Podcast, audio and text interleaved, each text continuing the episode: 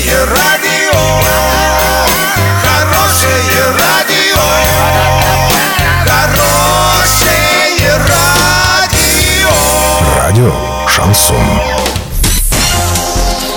Новостями к этому часу Александра Белова. Здравствуйте. Спонсор выпуска ООО «Стройсити Трейд». «Стройландия». Все для дома, стройки и ремонта. Больше не нужно искать. Покупайте в «Стройландии». В Орске, улица Пацаева, 21. В Новотроицке, улица Железнодорожная, 55. Картина дня за 30 секунд. В БКД в Орске включат еще одну дорогу – Зеленхозовскую объездную.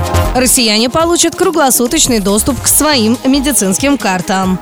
Подробнее обо всем.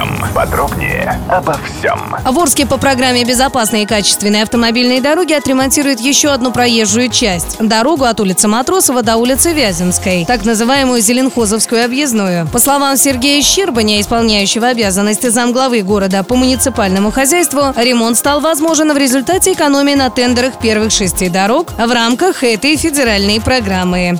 При переезде в другой регион человек сможет получить доступ к своим медицинским документам через личный кабинет на сайте госуслуг. Об этом рассказала в интервью российской газете замминистра здравоохранения Елена Бойко. По ее словам, доступ каждого гражданина к его электронным медицинским документам должен быть обеспечен до конца 2024 года. Доллар на сегодня 64,54, евро 71,97. Подробности, фото и видео отчеты на сайте урал56.ру. Телефон горячей линии 30 30 56. Оперативно о событиях, а также о жизни редакции можно узнавать в телеграм-канале урал56.ру для лиц старше 16 лет. Напомню, спонсор выпуска «Стройландия» Александра Белова, радио «Шансон Ворске».